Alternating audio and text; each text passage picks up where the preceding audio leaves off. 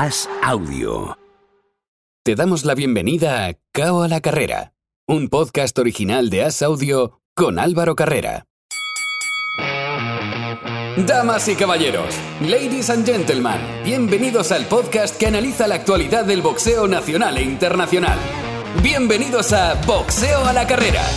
En la esquina neutral, representando al diario As, recibimos a Álvaro Carrera.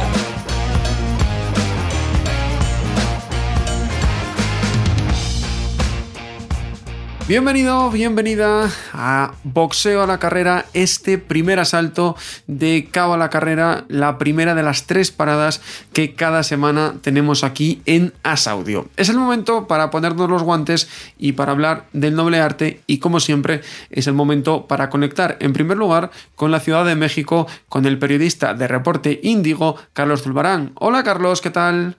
Hola, ¿qué tal a todos? Saludos. Y desde Madrid también recibimos a Óscar Zardaín. Hola Óscar, ¿qué tal? ¿Qué tal? Buenas tardes, ¿cómo estáis?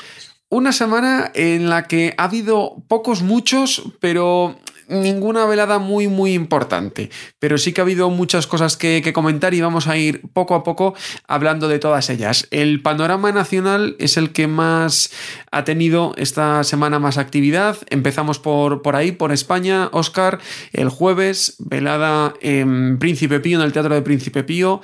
Salvi Jiménez ganó eh, en un buen combate, Adrián Rodríguez ganó, la verdad que bastante fácil, porque aunque Adrián le puso ganas y le puso ímpetu, Salvi demostró que tenía una velocidad más, un punto más de velocidad, y ganó de manera contundente por KO en el sexto asalto. Sí, yo me lo esperaba más igualado, pero, pero bueno, eh, demuestra pues lo que tú dices, que Salvi pues, está un escalón por encima ahora mismo de, de Adrián y, y es más que merecido campeón de España. Eh, bueno, vamos a ver qué, qué, es lo siguiente para él, que según tengo entendido quieren hacer alguna defensa. Y desde luego es otro boxeador muy interesante para el panorama que tenemos ahí eh, europeo, Unión Europea, ese primer escalón que quizá pueda intentarlo en breve. Vamos a ver, pero mejor se lo preguntamos al protagonista, porque después de la velada me acercaba yo al vestuario y charlaba un ratito con él. Esto fue lo que me contó Salvi Jiménez. En el vestuario no le veo con el cinturón, o sea que alguien se lo habrá quitado de los de casa. Salvi Jiménez, campeón de España del Superpluma, enhorabuena. Muchas gracias, Álvaro. ¿Qué tal? ¿Cómo se siente uno después de ganar el primer título como boxeador profesional? Bueno, nosotros teníamos este objetivo, primero este objetivo, empezar poco a poco, ya le tenemos, sabíamos que iba a llegar, entonces ahora vamos a poquito a poco, paso a paso, a por cosas más grandes, que es lo que queremos. Habíamos hablado tú y yo en la previa, se esperaba una buena batalla, pero yo por lo menos lo he visto que llevaste la pelea muy controlada y cuando escuchaste que un juez había dado empate después de cuatro asaltos, ¿le subiste un puntito la intensidad? No, la verdad que sobre el trabajo. No, ni me he fijado las puntuaciones ni nada. Hemos salido desde el primer momento, hemos dominado, sabemos lo que tenemos y todo el trabajo ha salido. ¿Y el esperado cabo llegó? donde tú lo querías además, que me lo decías, me decías, es que yo quiero que llegue el cao. Eh, noche soñada. Sí, la verdad que sí. Eh, hemos trabajado para ello, ha salido el trabajo, ha salido el cao, pues importante tener el cinto, que lo tenemos ya, así que todo fenomenal. Te doy en la cara nada, un rasguñito, rasguñito típico, o sea que para volver ya casi el lunes a entrenar. Sí, sí, sí, sí, claro, claro. Vamos a tomarnos una semanita de descanso o algo más y otra vez al lío. Tu padre que ha sido el, el rey del show en, en, el, en el ringside, que, que, todo el mundo lo, lo, ha visto, las cámaras la han enfocado, decía, ahora por el de Europa. Ahora Salvi, ¿qué? ¿Qué toca ahora? Ahora se ocupará mi, mi manager, mi entrenador también, de poder hablar porque queremos el título de la Unión Europea. Y ese es el próximo objetivo que tenemos, el título de la Unión. ¿Y si no llega a defender el Nacional? Pues la verdad, bueno, si tenemos que defender, defendemos, pero quiero ir a cosas más grandes no quiero defender el Nacional. Pues Albi, enhorabuena y disfruta la victoria. Muchas gracias, muchas gracias Álvaro. El que quiere ir ya al paso siguiente, nos decías, Oscar, que, que, en el equipo quieren ir un poquito más tranquilos, ¿no? Que él nos decía ya que, bueno, si hay que defenderlo, se defiende, pero en el equipo, obviamente, un poquito de calma que no, no viene mal. Sí, creo que sí que quieren hacer alguna defensa. Y bueno, es normal, tiene muy pocas peleas todavía y tiene que hacer asaltos y coger experiencia, porque bueno, la Unión Europea suele ser un título que a los españoles se nos da bastante bien y solemos eh, traerlo a, casa habitualmente, pero también te puede tocar pues, un boxador más, más experto y, y, que te toque ir fuera o que te toque una pelea complicada y necesitas tener rounds. Y eh, en esa velada, una de las sorpresas del fin de semana, destacar la derrota de Ardi Rodríguez en una pelea que debía ser de rodaje para volver a tomar ritmo. Perdió por KO en el último asalto en una pelea que llevó un poco al tran y que al final acabó perdiendo, como digo, por KO después de un buen crochet de derecha que le cazó al inicio del último round su rival Brian Mairena y después no pudo, no pudo agarrarse y no pudo alargar la pelea. En esa velada que comentamos también, José Osado, aspirante al Nacional del Superligero, al ganar por el por cabo en el tercer asalto a Nelson Dotel además Alec Rat, que se llevó un cinturón intermedio WBC. El viernes, la pelea que todos estábamos esperando, Oscar John Mírez ganó a Aitor Nieto 114-114, 116-112 y 118-111. Eh, buena victoria de John Míguez. Creo que he copiado yo mal las puntuaciones porque creo que fue decisión unánime, ¿verdad? No, no, fue, fue mayoritaria. Ah, entonces, entonces estaba yo, estaba bien. Y hubo un, juez que dio 114-114, que no sé quién fue. Y sí, sí, la verdad que bueno, yo tuve la posibilidad de verlo allí en directo en Oviedo y fue un combate muy entretenido, sobre todo muy igualado hasta el octavo asalto y luego ya creo que a partir del noveno se hizo ya John con con la pelea y, y, Aitor quizá pues yo creo que le pesaron un poco los años, eh, pegó un poco de, de, bajón esos tres últimos rounds, 10, 11 y 12 sobre todo. Y para mí justa, justa victoria de, de Míguez, quizá el 116-112 sea lo más ajustado para mi, para mi criterio. Y eh, en esa pelea, que fue la última de, de, Aitor Nieto, nos decía que le quedaba como mucho uno la semana, la semana pasada, pero con la derrota, que parece claro que, bueno, que fue su adiós. Un boxeador que ha sido un muy buen boxador y que quizá le haya faltado el, premio de, un gran título europeo, ¿no? Sí, pues por lo menos la, posibilidad de disputar un, Evo absoluto, ¿no? Eh, desde luego, yo que soy asturiano, el, en lo que es la comunidad autónoma ha sido el, mayor representante que hemos tenido en los últimos años. Y bueno, la verdad que se merece retirarse cuando él quiera porque ya pues son 38, 39 años y, y son, creo que son 30 peleas, eh, 6 campeonatos de España. Es una carrera ya dilatada y, con la pandemia por el medio, que, que, fue duro para todos, es normal que, que necesite descansar y, y pensar en, en, ese gimnasio que tiene, que seguro que puede sacar ahí a jóvenes talentosos. Y antes de ese combate, las otras dos sorpresas del fin de semana. Perdió Sergio el Kaiser, Sergio Fernández, el ex campeón de España, y perdió Jonathan Alonso. Dos peleas que fueron muy controvertidas en cuanto al resultado que ofrecieron los jueces. Sí, yo la de Sergio no la pude ver, eh, vi el final solo. Y la de Jonathan, eh, bueno, es una pelea pues eh, igualada o un poco fría. Y bueno, la verdad que es sorprendente que los jueces, eh, bueno, es que al final fue una noche eh, totalmente a ciega para los locales porque el chico que debutaba también hizo nulo y, un poco raro, la verdad. Yo no me pareció que, Jonathan perdiese la pelea, ni mucho menos. Y como te digo, de Sergio tampoco lo, te lo puedo asegurar porque no la pude ver entera, pero, por la protesta de la gente tampoco me lo, me lo pareció. Así que la verdad que fue una noche cuanto menos controvertida. Y por último, en el panorama nacional, uno más que se suma a la fiesta del Super Welter, José Suero, que perdió el nacional del Super Welter ante Oscar El Toro Díaz, con un buen crochet que ponía pues, punto final casi al, al, combate en el segundo asalto. Así que nuevo campeón de España que hay en el peso Super Welter. Vámonos al panorama internacional, que no, que no, no hemos perdido a, a Carlos, que estaba ahí aprendiendo también de, de boxeo español. Y eh, destacar dos cosas del undercard de la velada de Nottingham. Volvió Terry Harper y ganó a la argentina Yamila Belén Avellaneda y derrota de Sandy Ryan en su cuarta pelea. Hay muchas esperanzas puestas en esta chica.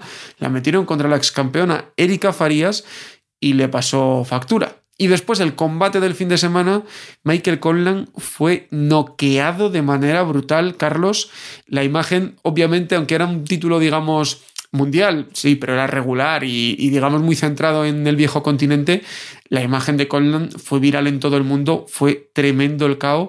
Por suerte, eh, no, no, pasó a mayores y Michael Conlan salió al día siguiente del hospital y, y se recuperó perfectamente. Eh, creo que son de esas imágenes que uno nunca, que uno nunca quiere ver en el, en el boxeo, ¿no? Terribles, terroríficas y de por sí eh, ver un knockout que, que, que, que, puede ser espeluznante, causa miedo, causa, causa terror. Ahora ver cómo Conlan se queda en las cuerdas, inconsciente y tras otro golpe va hacia, hacia afuera del ring y, pues obviamente cae, cae de cabeza y, y, si te centras también en la imagen de Eddie Hearn, es como se lleva las manos y dice, oye, ¿qué está pasando aquí? ¿no? E, en ese momento creo que todos eh, pensamos tal vez lo peor por, por la forma en que se dio. Eh, afortunadamente eh, la, pelea, la pelea fue muy buena y Conlan está estable, no ha tenido mayores daños y eso hay que, hay que agradecerlo sin duda. Si me hubieran dicho que dijese una predicción tras el primer asalto, Oscar, hubiese sido KO de Conlan. Le tira del primer asalto a Wood, en el segundo es muy superior, pero luego va bajando el ritmo y le dura más o menos el gas media pelea, que yo creo que sí que siete asaltos los gana él, y después fue una debacle tremenda y llega al 10 sin nada, nada de tanque, eh, o sea, sin, con el tanque de la gasolina vacío y, se aprovecha Wood, que en el 11 le tira, y en el 12, en la imagen que se ve de la televisión, no se aprecia bien, pero hay una de un aficionado en un lateral que la derecha recta a la pera es terrorífica y que le deja completamente cao con ese golpe. Sí, dices tú que se queda sin gasolina, porque claro, es que la gasolina está muy cara. no, eh, eh, la verdad que pega un bajón en el octavo eh, muy grande. yo lo estaba viendo que lo estaba pasando muy mal. Lo que pasa que, bueno, tenía ventaja suficiente y si no lo hubiera noqueado posiblemente hubiera, hubiera ganado por puntos porque estaba más cartulinas un poquito por encima. Mm, lo que es de alabar es eh, la condición física de Wood, eh, que ha demostrado ser un diésel, lleva dos caos en el último asalto, tanto con Shukan como con, con Conlan. Y yo la verdad que pensaba que iba a ganar Conlan, eh, para mí era el favorito, me parece mucho más completo que Wood, pero al final pues la fortaleza del de casa se, se impuso. La próxima semana es el tiempo de Kiko, hablaremos de esa pelea, pero no pinta mal, ¿no? Para hacer campeón contra campeón. Yo lo firmaba ya. Ojalá se haga bien lo de Warrington y se pueda hacer una unificación de estas que, que sería historia del uso español. A ver si hay suerte. Lo primero, como decimos, la próxima semana que pelea Kiko Martínez hablaremos de esa pelea. El fin de semana, este que entra, tenemos pues también muchos pocos, pero solamente una gran, digamos, cartelera. Repasamos varios mundiales que hay en Japón el sábado, Masamichi Yabuki contra Tenshiro Teraji, WBC del Mini Mosca, Mateo Signani defiende el EBU del peso medio ante Anderson Prescott en, Francia.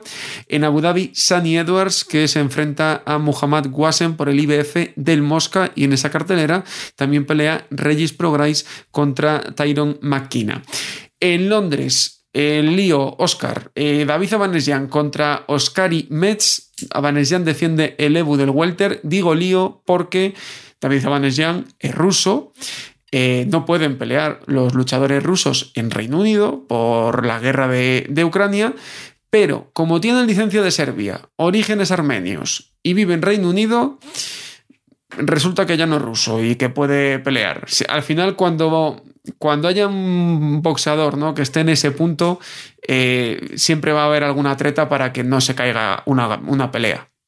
Bueno, yo lo que tengo entendido es que la, la, prohibición recae sobre la licencia rusa, no sobre la nacionalidad. Entonces, eh, eh, me, parece, me parece bien. Por eso él tiene licencia de Serbia, ¿no? Me refiero, que, ahí busca el truco, ¿no? Que tiene licencia de Serbia y, listo. que, sí, pero creo que, la noticia o la circular que saca la, Federación Británica es eh, prohibiendo la, que, boxeen en tierras británicas eh, boxeadores con licencia rusa. No se refiere a la nacionalidad ni, al pasaporte. Entonces, bueno, pues, sí, en este caso le viene, le viene a él muy bien eh, y a mí me parece correcto. Es que al final Navanesia no tiene la culpa ni de la guerra de Ucrania ni de si Putin se levanta enfadado un día o, otra cosa, ¿no? Entonces, bastante tiene Avanesian con lo que tiene, eh, que nadie le quiere ver en un ring y, la verdad que me parecería totalmente fuera de lugar que le prohibiéramos ser. En esa misma línea, Carlos, antes de seguir con el fin de semana, ya aprovechamos y lo enlazamos. Eh, la pasada semana, Vladimir Klitschko, eh, en una entrevista a la CNN, decía que se debía de prohibir a Bivol pelear contra Canelo. Sabemos que Bivol es el, único, junto con Butaev, eh, boxeador ruso que sigue, digamos, en los rankings WBA y que puede seguir boxeando. Eh, ¿Se habla en México de esto, de, la nacionalidad de, Canelo? o no, no está siendo un tema de, de conversación la, la, posibilidad o por lo menos las palabras de, de Klitschko? No, la verdad que, que no han, han, han, sonado fuerte esas palabras. Eh, me parece que, que sí hay como un sentimiento de, de, repudio por esta, por esta guerra. Sin embargo, eh, concuerdo un poco con, con Oscar. Vivol, Vivol, otros boxeadores, atletas, no tienen la culpa ¿no? de, de ser rusos, de, de, tener esta nacionalidad. Y me parece que la pelea de, de Vivol de Vivol sigue viva. Aquí no hay ninguna especulación al respecto. Salió también nota de que no se podrán entonar eh, el himno ni, ni, usar colores de, Rusia, pero eso, eso va más, creo, más allá de lo extra, extra deportivo. Por el momento aquí no se ha, no se ha señalado nada. Eh, el Consejo Mundial dijo que no iba a, a, este, a avalar una pelea con, con rusos, con otras organizaciones. Por el momento se ha quedado ahí en, en stand-by la decisión, no ha emitido nada, entonces me parece que esto, esto sigue en pie. Yo concuerdo con vosotros. Al final, Abanejan vive en Reino Unido, eh, Vivol vive en Estados Unidos y no tienen la culpa, ni él ni gran parte de la población de Rusia, de, lo que su presidente quiere y, está llevando a su país a, a esa guerra. Eh, volviendo al fin de semana, Virgil Ortiz, el gran combate, podríamos decir, el fin de semana, aunque no deja de ser por un título intermedio WBO, que es el internacional del Welter, el que tiene Virgil, contra Michael McKinson. Otra oportunidad más para, para Virgil, Carlos veremos a ver cuándo le llega la, la gran, gran oportunidad de, ir por un mundial. Sí, por supuesto. Me parece que, que esta, esta estrella en ascenso, porque así lo denominaron muchos como por ahí por 2019, algo así, se quedó eh, para, un, poco, un poco parado, esperando oportunidades, eh, tratando de, complacer, tratando de, ir en eh, agradar a los fans más que nada, ¿no? Entonces, eh, esperemos que ya le llegue esta oportunidad. Va contra otro joven. Me parece que, que por la experiencia que ha, que ha recabado eh, Ortiz, tendría que salir con la mano en alto. Son dos invictos. Entonces, eh, me parece que Ortiz tiene que, dar otra vez este golpe de autoridad. No, no, no dejar a la especulación nada para que pueda centrarse otra vez en, en, en la mira de, de los pesos vuelta. Tiene el mismo problema Oscar Golden Boy con Virgil y con Munguía, que están un poquito en tierra de nadie. Ahora hablaremos de Munguía, que parece que ha encontrado un poco el camino. El camino lógico de Virgil, teniendo los cinturón, el cinturón intermedio WBO, sería Terence Crawford, pero de Terence Crawford seguimos sin noticias. No se puede equivocar Terence Crawford. Eh, él tampoco es una estrella, no, no genera los números necesarios para ser una estrella y está tardando mucho en decidirse y, en firmar por, por, por, otra promotora. Entonces, eh, vamos a ver qué pasa si lo hace pronto, porque claro, eh, toda esta gente viene detrás eh, preguntando, ¿no? Y seguro que Ortiz quiere ya la oportunidad. De todas maneras, no sé tampoco si Ortiz estaría preparado para, para que lo fuera ahora mismo. Quizá sea un, un escalón muy grande. Hablaba yo de Jaime Munguía. Campeonato del Mundo WBC del peso medio. El campeón es Germán Charlo. Jaime Munguía parece su rival potencial, Carlos. Eso es lo que se ha estado hablando. Incluso se han rumoreado fechas. De repente sale el rumor de que todo está parado. Munguía dice que no, que sigue las negociaciones. Tiene pinta de que se va a hacer esa pelea y creo que es una pelea bastante atractiva.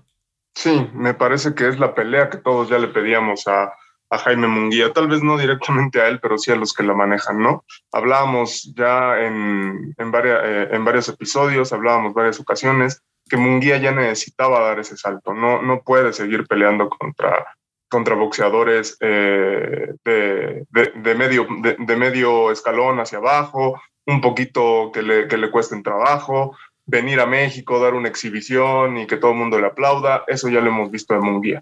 Ahora lo que, lo que le exigimos es que, que se pelee contra un, contra un boxeador de verdad, un boxeador de élite, y ahí está, y ahí está Charlo. Sin embargo, está lo que, lo que tú dijiste, todo iba eh, en un camino muy bueno y de pronto las negociaciones se separan, sobre todo por la transmisión de, de, la pelea. Me parece que Golden Boy, este, Matchroom, ya habían llegado, no, PBC, perdón, ya habían llegado a un, a un acuerdo económico, pero de pronto que sea por pay-per-view, que sea por Dazón, eso ya desestabilizó todo y, y a pesar de lo que diga Munguía, vamos a, vamos a ver porque sabemos que al final el boxeador como tal pues no manda, son los promotores. Es la pelea que los dos necesitan, Oscar. Eh, Jaime necesita un mundial y Charlo necesita un rival de, entidad. Si no sale lo de Canelo, yo creo que está bien tirada. No, es perfecta. La pelea es perfecta. Eh, y bueno, vamos a ver el tema de las televisiones. La verdad que es una pena que, que, por culpa de estas cosas extradeportivas, pues no podamos ver estas peleas. Pero bueno, al final son las televisiones las que ponen el dinero y las que, y las que mandan. Eh, espero que lo solucionen y que, se pueda, que se pueda hacer el combate.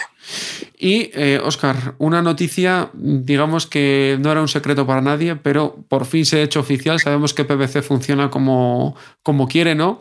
Eh, Sergio García contra Tony Harrison peleará en la, cartelera de, Lubin contra Fundora una buena noticia para que Sergio sigue en el, en el candelero, que sigue en, en, la escena estadounidense. Y lo que no tenemos tan claro es lo que va a pasar con Charlo y Castaño.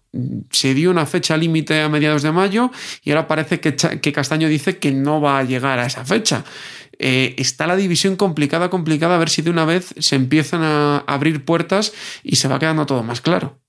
Sí, sí, sí. Yo, yo, bueno, yo, yo creo que es que no, no, hay ningún interés por, no sé si por las dos partes, yo sobre todo por la parte de Charlo, creo que no tienen interés en hacerla. Eh, por la parte de Charlo hablo de su, de su promotora, porque tienen combates muy interesantes con el ganador de Fundora Lubin, por ejemplo, que en Estados Unidos les saldría mucho más rentable que, que, que con Castaño que para los aficionados al boxeo estamos deseando ver la revancha, pero para el gran público, pues Castaño no es conocido. Entonces, eh, pues sí, a ver si desatasca porque Lubin y Fundora van por un interino y si Sergio gana, pues está otra vez ahí tocando la puerta. Así que es importante que esto se desatasque. Y cerramos el bloque de actualidad y lo hacemos con varias noticias positivas para el boxeo español. Y es que al fin Matchroom ha sacado sus dos primeras fechas para 2022 en España.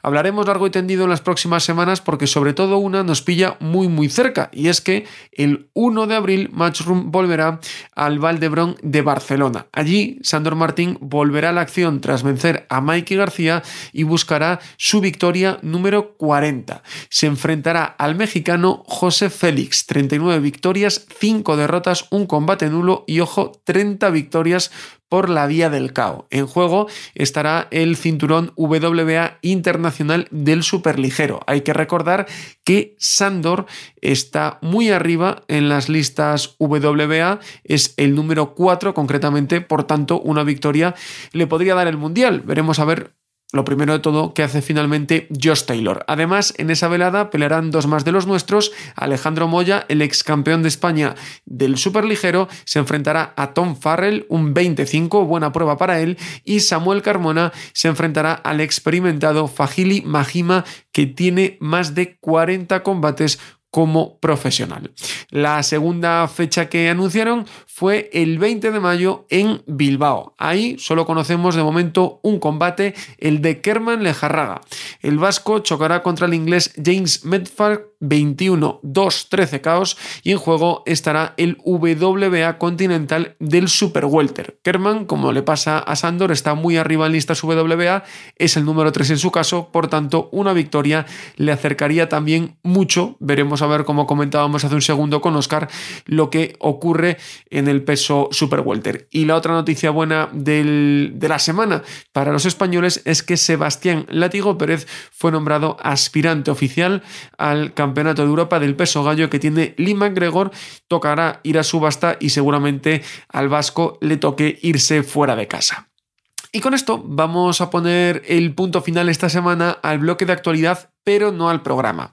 Porque la semana pasada, esta semana también, eh, está en España Jorge el Travieso Arce, campeón del mundo en cinco divisiones y que antes de iniciar un viaje para conocer nuestro país estuvo un rato charlando con nosotros. Así que nada mejor que recibir a una leyenda. Hola Jorge, ¿qué tal? Hola, buenas, buenas, buenas tardes ya. Estoy yo encantado de poder tenerte aquí a mi lado, pero me has dejado perplejo con una cosa.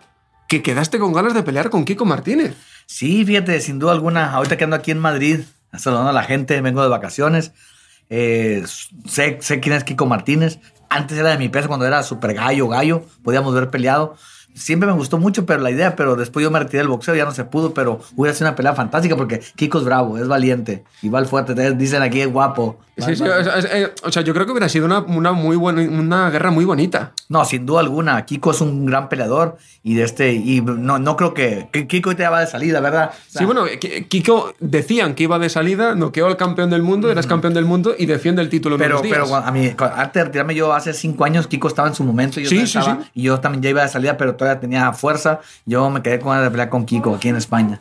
Bueno, le tenemos a, Jorge de, vacaciones por, por España, así que todos los que queráis su libro, que se pongan en contacto contigo por las redes sociales y que tú se lo envías. Sí, claro, me, contactan por Instagram o por Twitter y yo se lo mando autografiado y firmado. Digo, yo sé que a veces acá en España el, el, envío es largo de México, pero si les gusta una buena historia, esta es una buena historia y tengo una buena oferta.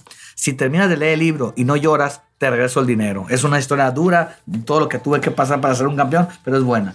Es que eh, yo te lo. Tú y yo ya habíamos hablado en el podcast hace, hace unos meses y te lo había dicho. Es que tú eres uno de esos campeones que a mí me marcó, ¿no? De, pequeño, cuando más empezaba en el boxeo. Y en este libro cuentas tu, historia para que la gente se quiera comprarlo. Jorge, cuéntanos alguna anécdota o historia que esté ahí que no sea tan conocida. Bueno, una de las historias que está aquí en mi libro y no la gente no conoce, eh, yo tengo cuatro hijos, pero al principio tenía dos niñas, dos, dos, dos, mujeres, y yo tenía ganas de un hombre, tenía muchas ganas de un hombre, de un hijo varón, y no podía, no podía, o sea, dos niñas. Y cuando cumplí dos años de, dos años de casado, fui con mi esposa a Tierra Santa. Y en Belén, en el pesebre donde Jesucristo nació, el guía me dijo, ¿tú crees en Dios? Y dije, absolutamente. Pide lo que tú quieras y Dios te lo concede. Es en serio, es en serio. Entré al pesebre y me hinqué y le dije, Señor, mándame un hijo varón, un hijo hombre. Yo te prometo ponerle Nazaret en memoria de tu tierra, porque él se llamaba Jesús de Nazaret. Y le prometo poner Nazaret y que salga el niño a mí parecido, para yo verme identificado con él. Salimos de ahí del pesebre, de ahí de Pelém, me dijo mi esposa, ¿qué pediste? Un hijo varón. Me dijo, pues vamos a embarazarnos salió un hijo idéntico a mí. Ya, ya lo conociste. Lo, lo, conoció John Fernández, lo conoció Tinin Rodríguez allí, que además ahora ya ha empezado a boxear y lo hace muy bien para, para, lo pequeño que es. Bueno, el niño se llama Nazaret por memoria a Dios y de este, y bueno, se lo pide a Dios y, y, Dios es maravilloso y este es un libro religioso. Este libro habla de los pactos que uno hace con Dios. Bueno, cuando estaba niño, yo hice un pacto con Dios. Aquí te lo cuento. Exacto, sí, sí. Yo, yo hice un pacto con Dios y mi mamá, cuando yo estaba niño, a la edad de, no recuerdo, tenía 8 8 o 10 años, fíjate, 8 o 10 años, en mi casa había un falso contacto. Y yo, y yo este, estaba muy cansado porque tenía que trabajar desde niño, tenía que trabajar. Y estaba muy cansado. Y, y apagaba el foco. Y cuando me iba a dormir se volvía a prender solo. Entonces sí lo apagaba. Y cuando me iba a dormir se volvía a prender. Eh, eh, me estaban bromeando. Entonces yo dije, bueno, Dios, mío, le dije, déjame dormir, tengo que trabajar. Entonces, el, como el foco tenía falso contacto porque estaban unos cables enrollados. Entonces yo fui molesto y le dije, estoy cansado, déjame dormir, señor. Y dije, o es el diablo que me está bromeando. Entonces yo fui y arranqué los cables, los despegué, los despegué, y ya que los despegué completamente de así, fui me dormí y le dije, ahora sí, señor, le dije, dime si voy a ser campeón mundial. Si voy a ser campeón mundial, haz que se prenda el foco, le dije, si voy a ser campeón mundial. Si no, le dije, que se quede apagada me hago, y que se prenda el foco. Yo empecé a llorar, a llorar y a gritar, mamá, mamá. Ese fue mi primer encuentro con Dios. Y le dije, mamá, yo voy a ser campeón mundial de boxeo. Dios me lo ha dicho. Y mi mamá, estás loco, mamá, yo voy a ser campeón mundial y te voy a comprar una casa. Y lo, pudiste hacer. Es que al final tu historia es un poco de, película de Hollywood, ¿no? Porque además tú a tu padre cuando, cuando estaba enfermo se, lo prometiste. En terapia intensiva. Y, salió adelante tu padre y luego le pudiste dar el cinturón. Por eso el libro, el libro este se llama Una promesa que cambió mi vida. Porque esa promesa que dice a mi padre en terapia intensiva fue la que cambió mi vida. Yo era un niño humilde, o sea, hijo de un obrero. O sea, ganaba mi papá el mínimo, no alcanzaba para comer y de este y yo comía muy limitado.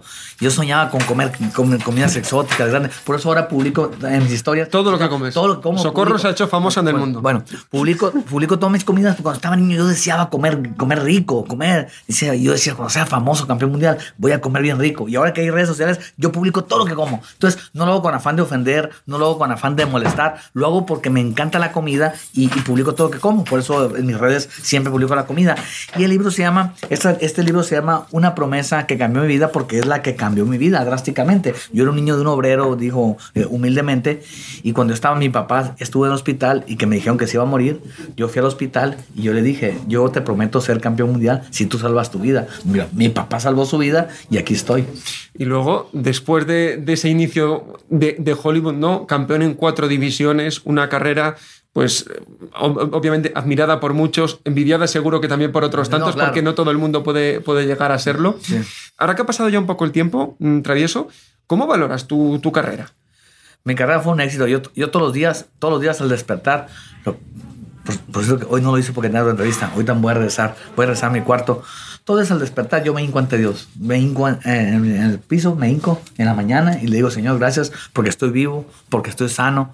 Porque todos los boxeadores, la mayoría, digo, acaban en drogas, acaban en alcohol, acaban a veces medio locos de tanto golpe, acaban todos golpeados con su cara así toda chata. Digo, es normal los boxeadores.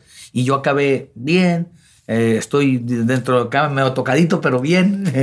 Eh, de este, cuidé bien mi dinero, nunca acabé, nunca acabé en drogas, nunca he probado drogas, nunca he hecho algo ilegal. Entonces, entonces es lo que le agradezco a Dios todos los días. Eso le agradezco a Dios todos los días y es lo que me tiene vivo. Y dejando un poco al lado tu carrera, obviamente tú estás eh, muy presente en, en el boxeo, está, estás como comentarista, lo, lo sigues a menudo. Obviamente te tengo aquí conmigo, te tengo que preguntar muchas cosas. Lo Sí. primero de todo, que yo tengo muchísimo interés. Hace unas semanas, Jaime Munguía peleó en Tijuana, Zanfer Boxing hizo una reunión con todas sus estrellas y estuvo Julio César Chávez. ¿Cómo fue ese reencuentro? Sí, muy bien. De este, Julio y yo somos grandes amigos. Somos, somos, somos dos personas. Bueno, él es el más grande ídolo mío mexicano desde niño. Yo desde que estaba niño lo admiraba. Yo vi, yo me acuerdo que una vez, ay, caray, una vez me cintarearon por culpa, o sea, por una pelea de él contra Meldrick Taylor. La pelea más bonita de mi vida que he visto. La pelea más hermosa que yo he visto en mi vida y que fue la que me marcó mi destino. Fue Chávez contra Meldrick Taylor, fue el 17 de marzo del 90. Pero te explico esto. La pelea en Las Vegas, pay-per-view. Y mi papá me dijo, mi hijo, va a pelear Chávez. Yo tenía 10 10 años de edad. Yo no sabía quién me hablaba. ¿Qué, papá? Va a pelear Julio Chávez en Las Vegas. Y vamos a ver la pelea. Sí, pero ¿cuándo? Pues en la noche es en vivo y no tenemos para pagar pago por evento, pay per view, no tenemos dinero. En la madrugada las pasan gratis por Televisa, repetida. Ah. Nos dormimos en la noche normal, una familia normal, nos dormimos nu- nueve de la noche y a las dos de la madrugada sonó la alarma. Entonces mi papá dijo, hey, vénganse, vamos a ver la pelea gratis. Ya, prendió Televisa, tenemos una tele cuadrada, grandota, vieja, y la prendió con una perilla que se le cayó con unas pinzas perras, le estaba poniendo. Yo me acuerdo que estaba niño, y yo, me- pues yo fui al baño a hacer pipí, que es normal, niño fui al baño, me mojé los pies, y vengo a tocar a mi papá. Papá, le digo, acá empieza la pelea. Y mi papá estaba con la tele cambiándole con el cable pelón. Entonces, cuando lo toco, nos quedamos pegados a la tele y nos aventó la tele. Mi papá se levanta muy molesto y me dice, no me toques mojado, cabrón, ahorita me pegó unos cintarazos. Entonces, por eso se me quedó grabada esa pelea de Chávez. Entonces, yo empecé a verla todo cintareado, empecé a verla, a verla, y mi papá empezaba molesto con la tele porque Chávez iba perdiendo. Toda la pelea iba perdiendo. Y mi papá le decía, el upper, gancho, muévete. Y mi papá estaba enojadísimo. Y yo estaba ahí todo cintareado viéndolo. En el último round, cuando Chávez lo conecta, faltando 16 segundos para que acabe la pelea, Chávez lo conecta. Mi papá se empezó a, a brincar, a brincar. Mi papá estaba eufórico. Cuando gana la pelea por completo, paran la pelea, faltando dos segundos para que acabe la pelea. Paran la pelea. Mi papá brincaba y brincaba. Esa imagen se me quedó grabada para siempre en mi mente en la madrugada. Mi papá brincando en la tele con una pelea de Chávez. Ok, eso fue en, en marzo del 90.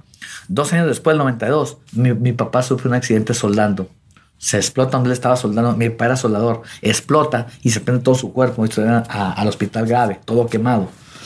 Entonces, el doctor le dice a mi mamá, traiga a sus hijos porque su esposa va a morir. Para que con él por última vez, traiga a sus hijos. Mi mamá y nos lleva al hospital y, y nos lleva al hospital. Y me dicen, habla con tu papá por última vez porque él se va a morir. O sea, despídete de él. Y yo en el hospital, en terapia intensiva, lo vi todo, mi papá reventado. Mi papá se empieza a despedir de mí. Me dice, cuida a tu madre y te la encargo. Yo me voy a descansar. Me están llamando. Papá le dice, ¿quién te llama? Yo tenía 12 años. ¿Quién te llama? Me están llamando. Cuida mucho a tu madre. Ahí te la encargo. Me voy a ir. Y ahí es donde yo creo que Dios es perfecto, porque estando ahí en terapia intensiva, yo me acuerdo de esa imagen de la pelea de la madrugada de mi papá y le digo, papá, papá, vamos a hacer un pacto. Salva tu vida, le digo. Yo te prometo que tú te salvas, yo voy a ser campeón mundial de boxeo, pero te voy a regalar el cinturón a ti. Yo no quiero ser campeón mundial por- solo, si tú no estás conmigo. Yo quiero ser campeón mundial por ti, salva tu vida. Y mi papá sonrió y me tocó el puño. Hicimos un pacto. Me sacaron del hospital y enfrente del hospital hay una iglesia que se llama San José. Y me crucé la calle y fui me hinqué y le dije, Señor, no te a mi padre, déjame a mi papá. Si tú me dejas a mi papá, yo te prometo ser campeón mundial de boxeo. Después de unos días de terapia mi papá logró salvar su vida. Y aquí está el libro, se llama Una promesa que cambió mi vida. ¿Y la cambió? Exactamente. y aquí te cuento todo. Y esa promesa que le hice a Dios y a mi papá fue la que cambió mi, vida drásticamente. Hoy vivo cómodo, vivo a gusto, vivo feliz. Ando en Madrid de vacaciones, me voy a un crucero por el Báltico. O sea, vivo feliz, a gusto. y volviendo al, al, boxeo internacional, se ha hablado mucho en México en las últimas semanas. Canelo sabemos que tiene dos peleas, ¿no? B-Ball, Golovkin, si todo va bien, y una tercera. Se ha hablado de que podría ser Jake Paul. ¿Qué te parecería a ti un Canelo Jake Paul? ¿Tú lo verías posible? Yo no sé mucho, o sea, estoy tan poco alejado del boxeo porque, digo, porque ando viajando y todo, pero eh, más en ese peso. Yo conozco a los pesos chicos, a, a Chocolatito González, a Rey ah, Martínez. Ahora vamos a ir con ellos también. A Kiko Martínez, conozco a ellos, pero, pero Canelo en el peso ese, no sé quién sea el mejor, pero Bivol dicen que es fuerte, o sea, lo que he visto. Sí, bueno, yo, me refería a lo de Jake Paul por el tema del youtuber ah. contra el mejor libra por libra, sería muy ah, raro. Ah, Jake Paul es el, youtuber. youtuber, sí, no, que, que pega durísimo, pero... Parece, pero bueno, que tampoco se ha enfrentado contra nadie de nivel. Sí, le pega a puros, puros taxistas. O sea, sí, entonces sería interesante, pero no. No, sin duda alguna, si pega con Canelo, con Canelo lo noquea. Canelo, claro. Canelo es un boxeador real. Pero me refiero, ¿cómo verías que el mejor libra por libra fuese contra un youtuber? Porque la pelea llamaría mucho la atención, pero ¿qué, qué opinión te merecería? Sí, pues llamaría la atención, pero pero, pero yo, yo prefiero ver a Canelo con, con, Golovkin, con, con Bivol, con los boxeadores, tal vez con Benavides, con gente de boxeadores reales que con YouTube, digo. Pero también lo otro es interesante porque es como el morbo, porque también no queda a todos, pero hay que ver a quién no queda, o sea. ¿Entiendes? Este está, es como, como es cuestión de gusto, ¿no? Un poco el show, ¿no? Que al final también es, es, lo que se busca. Me decías tú, Chocolatito González, los pesos bajos. Tú has sido un grandísimo peso bajo, campeón en cuatro divisiones. Ahora parece que el trabajo que, que veníais haciendo durante muchos años, parece que lo están viendo económicamente. ¿Cómo ves eh, que por fin se empieza a tener más en cuenta los pesos bajos? Que siempre son pesos que se han tenido un poco de menos, sobre todo en tema económico. Sí, fíjate, estoy, estoy digo yo, digo, qué gacho, estoy, digo, qué, triste que ahora que yo me retiré del boxeo le están pagando mejor. A mí me hubiera gustado ver en mi tiempo que me hubieran pagado. Pero bueno, cada quien hace lo que tiene, cada, quien lucha por lo que tiene, por lo que se merece. Yo trabajé muy duro, yo cuidé muy bien lo que gané, yo estoy estable, estoy feliz y me da mucho gusto. Ahora que veo a Kiko Martínez, que veo contra, contra este, peleó una pelea buenísima contra eh, con un inglés. Contra Galahad, que le noqueó. Sí, sí, esa. Pero creo que también peleó con, podría ser con, con Josh Warrington, que tiene la revancha en unos días. Josh Warrington con ese. Es una, una pelea buenísima. Entonces, entonces me, me, me, gusta ver, me gusta ver. Yo me quedé con, ese, con Kiko y digo, Kiko es bueno, me ha gustado haber peleado con él. Me ha sido una buena pelea. Pues Jorge, te agradezco mucho tu tiempo con, con nosotros y ahí queda el mensaje. Todo aquel que quiera el libro de Jorge, que te contacte por redes sociales. Sí, que me contacte por, por Instagram. Estará una semanita más o menos en, en España, ¿no? Hasta, hasta, el domingo 20. hasta el domingo 20 voy a estar aquí en España. Voy a, voy, a, voy a Sevilla, voy a Granada, voy a Toledo, creo. Voy a pasar aquí, voy a recorrer varias ciudades de España. Aquí está mi libro y te digo, la promesa es clara y fuerte. Si terminas de leerlo y no lloras, te regreso el dinero. ¿eh? Aquí estoy, una promesa que cambió mi vida. Aquí te cuento todo lo que tuve que pasar. La gente cree que, ha sido fácil, pero no, mi, mi vida ha sido muy dura. Qué buen tipo, Carlos, es el travieso Arce y además toda una celebridad por allí, por México, ¿no? sí, es, es, un, lejos de un gran boxeador, es una persona muy, muy amena, ¿no? Ya lo conociste tú, supongo que, que, no paraste de reír ahí en la, en la conversación con, con Travieso, porque saca una cosa, va, va, mete otra, te, te, te mete en, en, la conversación, es un tipo muy, muy afable, muy ameno, eh, y me da, me da gusto que haya estado por allá y lo hayas, lo hayas podido eh, conocer. Qué pena, Oscar, lo que nos decía en la conversación de que se quedó con ganas de pelear contra Kiko Martínez. hubiera sido una pelea muy buena. ¿eh? Sí, sí. La verdad que hubiera sido, no, no, nos hubiera dejado indiferente a ninguno, hubiera sido un combatazo. Pero bueno, eh, eh, la verdad que Kiko, en esa época en la que Arce estaba ahí arriba, Kiko estaba pasando un momento malo y bueno, pues nunca se pudo dar esas grandes peleas, pero, pues sí, nos quedamos, nos quedamos con las ganas de verlo. Y el travieso Oscar, un, nombre pues muy, muy importante para la historia del boxeo, campeón en cinco divisiones, eh, digamos, de, esos pesos bajos que abrió la puerta para que los pesos bajos de hoy en día también estén en el, en el lugar que están y, que sigan creciendo. Sí, muy carismático, eh, con mucho, mucha afición detrás. Y pues sí, un boxeador que, que, hizo época en esas categorías y que también tuvo peleas eh, duras y complicadas. Yo sobre todo me acuerdo cuando él estaba subiendo un combate que, le tocó con lo que siempre hablamos, ¿no? del joven en ascenso contra el campeón de, leyenda, que le tocó con Michael Carvajal, que venía ya de cuesta abajo y, sin embargo pues le, le noqueó Carvajal Arce. ¿no? Ahí, seguro que Arce aprendió mucho y, luego esa derrota ayudó a convertirse en el gran campeón que fue. Pues con esas palabras de Traveso Arce hace un momento, ponemos el punto final esta semana. Como siempre, la próxima, más boxeo aquí y como siempre, con Carlos Turbarán. Carlos, muchas gracias. Al contrario, gracias a ustedes. Y también con Oscar Zardaín. Gracias, Oscar. Un abrazo, hasta la próxima.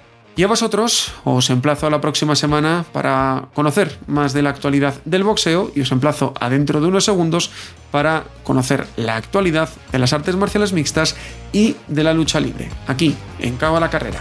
Chao, chao.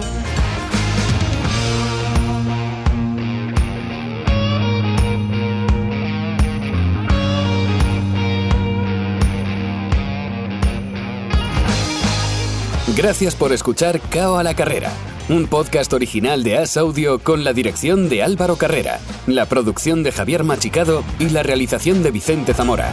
Todos los miércoles en la sección de As Audio en as.com.